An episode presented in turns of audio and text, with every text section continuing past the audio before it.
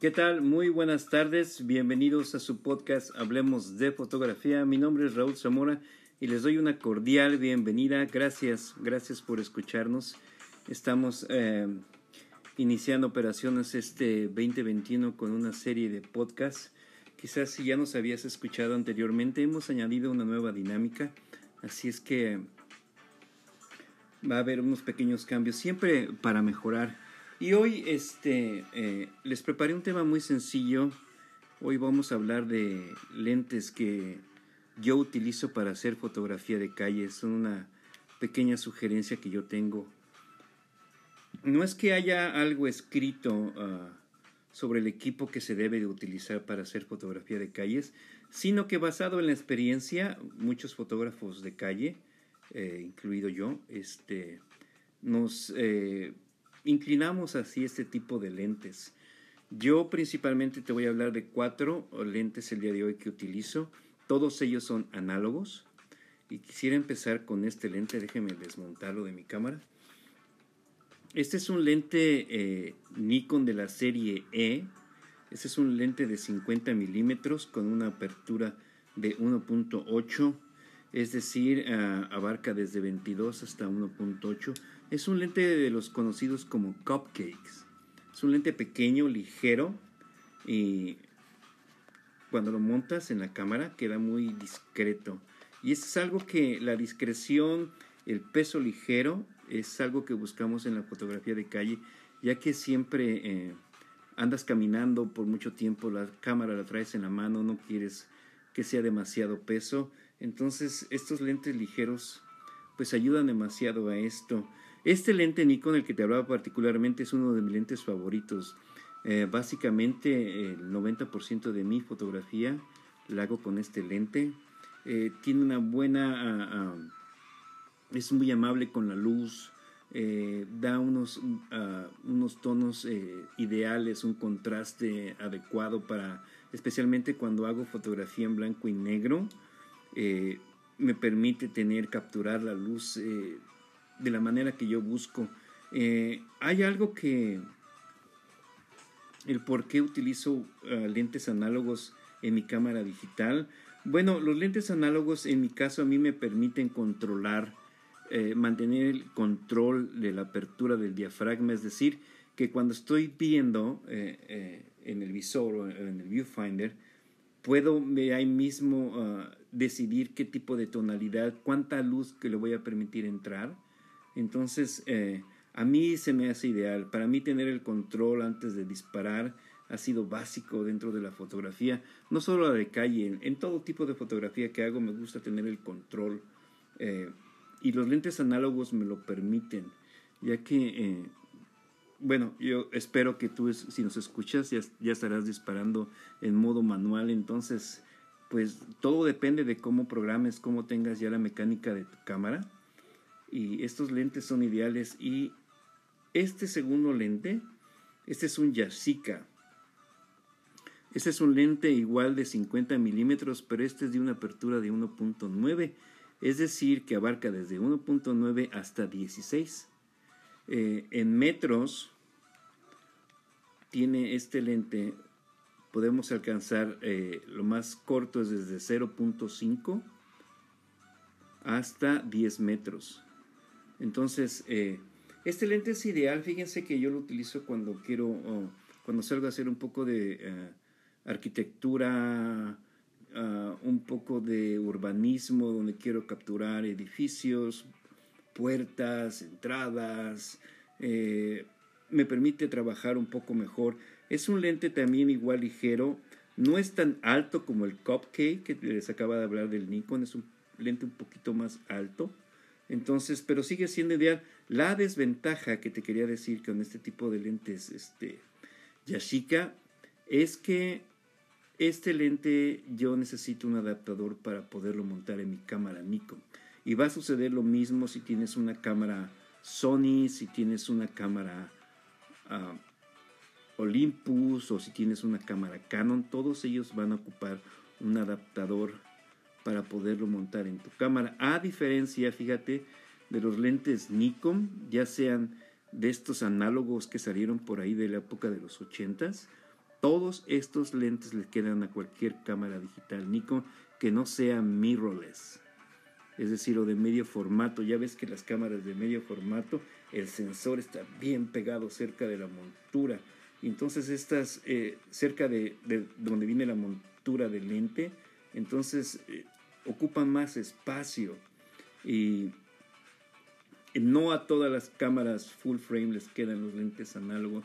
Entonces eso es lo que debes de tener mucho cuidado. Yo te sugiero que siempre que vayas a comprar un lente, eh, le preguntes a tu proveedor si es ideal para tu cámara, si le va a quedar o en qué le puede afectar. Ahora, en lo referente a precios de estos dos lentes que te llevo comentando, este Nikon de la serie E, si vas a una tienda especializada, una tienda que venda equipo, eh, lo vas a encontrar eh, entre los 65 y 70 dólares. Pero si eres una persona como yo que anda en los mercados de pulgas, en las tiendas de antigüedades, en los bazares, eh, si corres con suerte lo puedes encontrar en un promedio de entre 20 y 30 dólares. A diferencia, sí, de este Yasica. Este Yasica andará por ahí en las tiendas quizás en los 75 dólares. Si te lo encuentras por ahí en otra parte, quizá lo encuentres entre 30 a 40 dólares. Es un lente ideal. Los dos son ideales. Pero el precio a veces es... Pero vale la pena. No, a mí no se me hacen lentes muy caros en comparación con los lentes que eh, normalmente digitales que utilizan las cámaras, que están no más baratos arriba de los 120 dólares empezando. Y no nuevos, ¿eh? eh lentes que son, este, que han sido ya usados o pre-owned, como les podemos llamar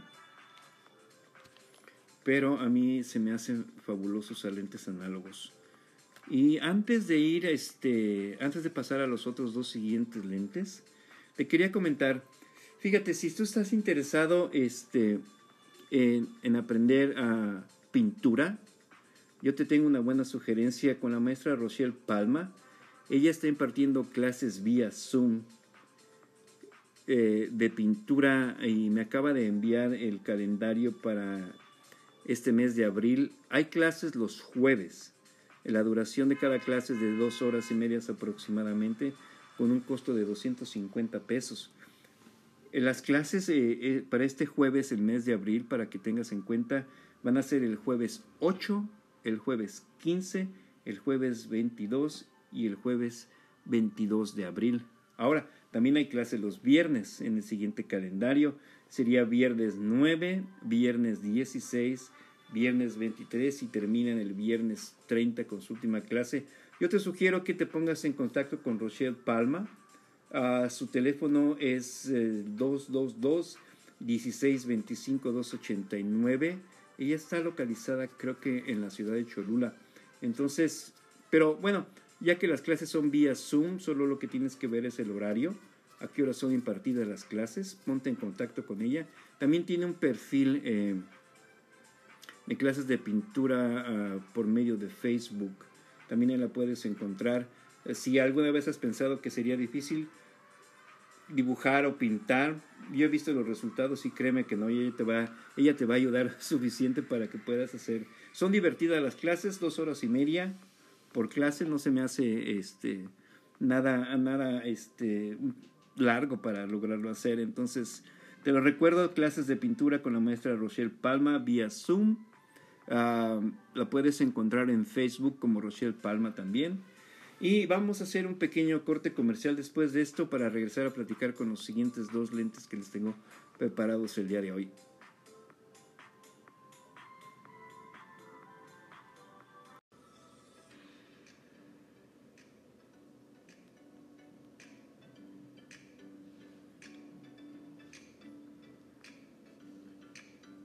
Bueno, y ya estamos de regreso aquí en Hablemos de Fotografía. Perdón. Vamos a continuar con los dos siguientes lentes que les traigo el día de hoy. Aquí va a haber una pequeña variante, así es que prepárense. Fíjense, este lente que tengo aquí ahora es un lente gran angular de Vivitar. Este lente es de 28 milímetros con una apertura de 2.5 es decir, que tenemos apertura desde 22 hasta 2.5. En metros podemos tener una distancia focal de 0.4 hasta 7 metros e infinito. Este es un lente preciso. A mí me gusta mucho este lente cuando salgo a hacer fotografía un poco urbana, de calle, pero quiero abarcar multitudes. Quiero que dentro haya edificios, haya calles amplias, haya un mayor escenario. Entonces, este lente de 28 milímetros gran angular me lo permite, es ideal. La única razón de estos lentes es que estos lentes tienen una montura de cuerda, es decir, tienen una, una montura como de tornillo, digámoslo así. Los que saben, los que ya conocen estos lentes, saben a qué me refiero, pero aquellos que nos escuchan por primera vez, es un tornillo, hay que darle cuerda, tres, cuatro vueltas para que pueda quedar montado en la cámara. Este lente en especial, este lente Vivitar, fue diseñado para cámaras mamillas Secor y las cámaras Pentax, que tienen también esta misma entrada. Pero en mi caso, o quizás sea tu caso particular, que lo quieres montar en tu cámara, vas a necesitar un adaptador especial. Entonces, este, eh, esos adaptadores los encuentras fácilmente, no son muy baratos, déjame decirte algo, pero valen mucho la pena. Hay lentes como este, yo tuve la suerte de encontrarlo hasta en su caja original, con sus papeles de servicio, con su factura. Y este, este lente fue comprado en 1977 es un lente que está en muy buenas condiciones. Yo lo encontré en un excelente precio de 25 dólares, pero si lo buscas en las tiendas de equipo fotográfico lo vas a encontrar por arriba de los 80 dólares. Y no estamos hablando de que lo encuentres como lo encontré yo, con su caja original y papeles. Este es un lente ideal para arquitectura, para urbanismo, para un poco de landscape. Si tienes la virtud de poder hacer autorretrato también, un poco de modelaje. También es, este es muy amable con la luz, es muy, eh, es muy claro, es un lente muy nítido. Es un lente ideal, a mí me gusta. Yo básicamente si salgo a hacer fotografía de calles, eh, de calle, eh, me llevo el Nikon que tengo montado y me llevo este básicamente. Este lente sí es un poco pesado, es todo su cuerpo es de metal. Entonces es un lente muy alto, pesadón, pero pues ah, para llevar dos lentes no es, no es tan incómodo, sigue siendo pequeño. Pero te digo, la pequeña desventaja o la desventaja en este caso es la montura que necesitas un adaptador. Y el último lente que traigo aquí, lo guardé para el final, es un precioso lente ruso Helios. Este lente es de 44, de 44 milímetros. Es decir, tenemos una apertura desde 16, pasamos por 2.8 y terminamos en la 2. Es un lente en medida de, déjame ver si lo trae en metros, que no lo creo, porque esa es una pequeña desventaja de los lentes rusos, no que es porque vengan en medidas este, diferentes a las nuestras, sino que estos lentes rusos a diferencia de los lentes japoneses y de los otros tres que he platicado contigo, son, es de muy buena calidad, es ideal. A mí me gusta mucho este lente, pero como que los rusos no tuvieron tanto éxito en hacer ni cámaras ni lentes. Pero este lente sí es muy caro. Este lente con suerte lo podrás encontrar si lo buscas en eBay o lo buscas en otras aplicaciones donde vendan cosas usadas o cosas que alguien quiera vender no lo vas a encontrar por menos de 120 dólares. Es un lente muy cotizado también por fotógrafos no solo de calle, por cualquier tipo de fotógrafos que busca algo diferente eh, en, en su fotografía o en su terminado. Este lente es bien cotizado, algo ideal, pero también este lente tiene una entrada de cuerda, por lo que vas a tener que conseguir un adaptador y como es un lente ruso, es un lente extranjero, pues aquí en América no hicieron básicamente nada para ellos. Entonces encontrarlo te va a salir igual de caro. ¿Vale la pena? Sí. Y si tienes este, te lo permite tu bolsillo, compra tanto el lente como el adaptador. Los resultados son magníficos en este lente. Algo que quería también eh, platicar con ustedes es que al, que al comprar estos lentes, lo que tenemos que tener mucho cuidado, yo siempre lo hago, es este, pues revisar que no estén rayados, que no tengan chips, que no haya acumulación de hongo dentro del cristal o haya impurezas dentro de la separación de los lentes. Yo siempre traigo, yo siempre traigo mi cámara conmigo, siempre que vaya, salgo con la misión de comprar equipo, comprar lentes, siempre traigo mi cámara para ahí mismo montarlo y ahí mismo lo pruebo. No, a veces me ha sucedido que compro el lente, llego a la casa y no le quedaba.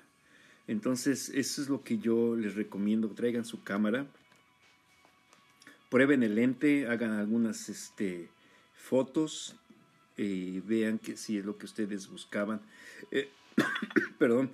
En lo que corresponde al mantenimiento, estos lentes hay que tener demasiado cuidado con ellos hay que mantenerlos siempre limpios, ya que debido al tiempo en el que han sido construidos y el día de hoy, pues han pasado por muchas manos, han tenido bastante uso, entonces hay que cuidarlos. Yo siempre tengo uh, los tapo, ¿verdad? Tengo su tapa trasera y delantera. Es, es particular que, que estos lentes todavía se consigan después casi de 30 años, sigan funcionando. Una vez me comentaban, yo creo que eh, dentro de la búsqueda de lentes análogos, lentes ah, ah, anteriores eh, por esta época, les decía, de los 80, 70, hay una serie, hay un, hay un pequeño lenguaje de nostalgia por tener eh, este tipo de lentes y buscar resultados que vemos en libros, en fotos, de, grandes, de otros grandes fotógrafos. Soñamos, ¿verdad?, de que si monto un lente de esa época en mi cámara digital voy a obtener los mismos resultados.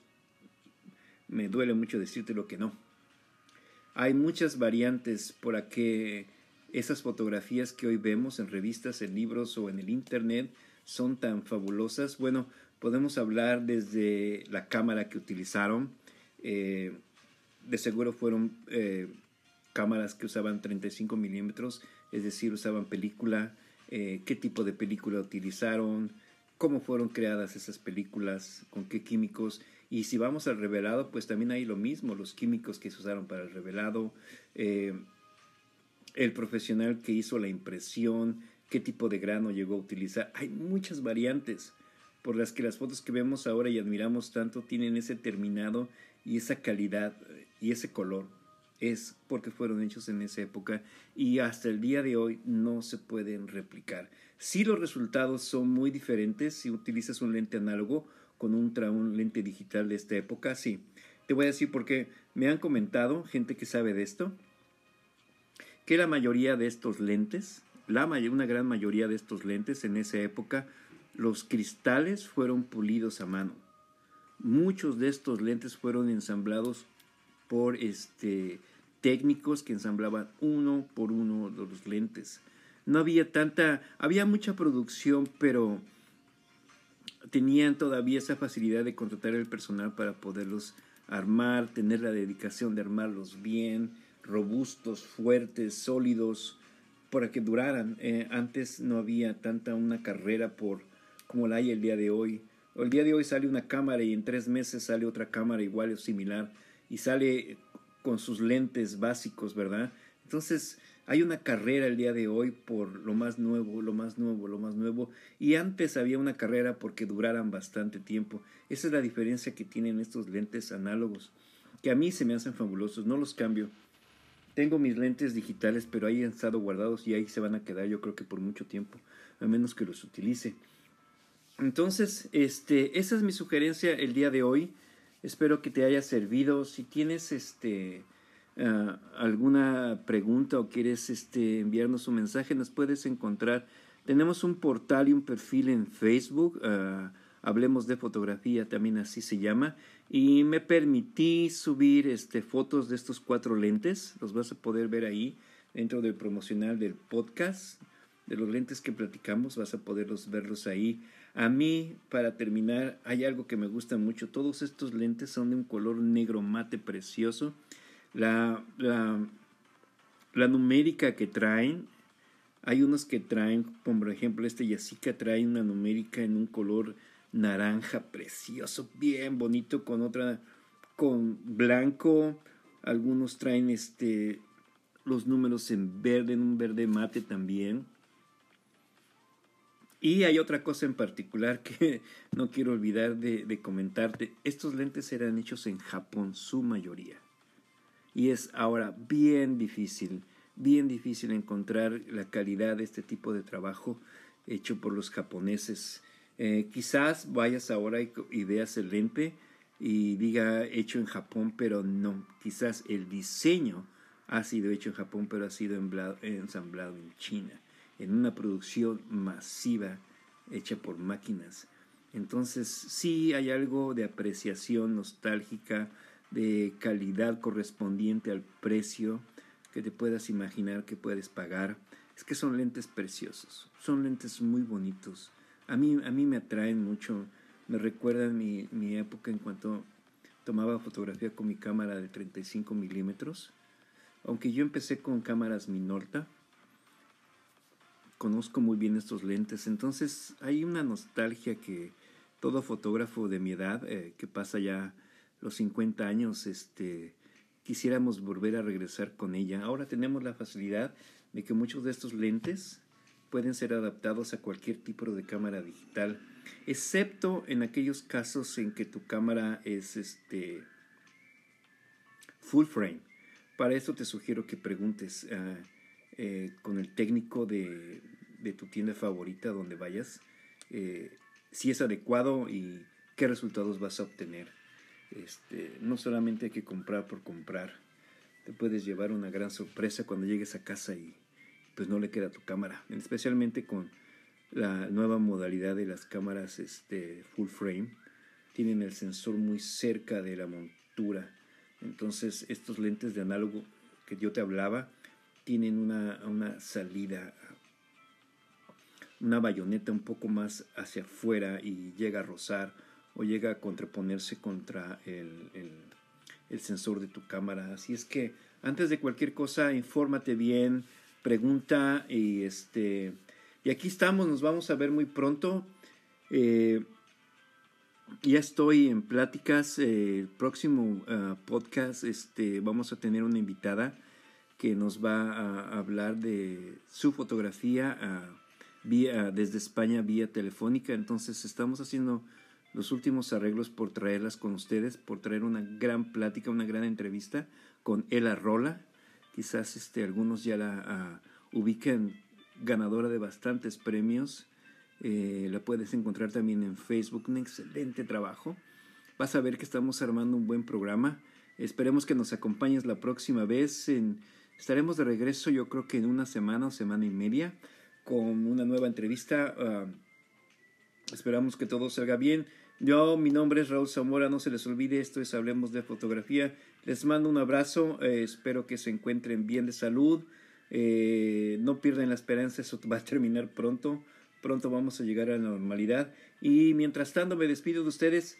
Siempre muchas gracias y nos vemos la próxima. Esto es Hablemos de Fotografía.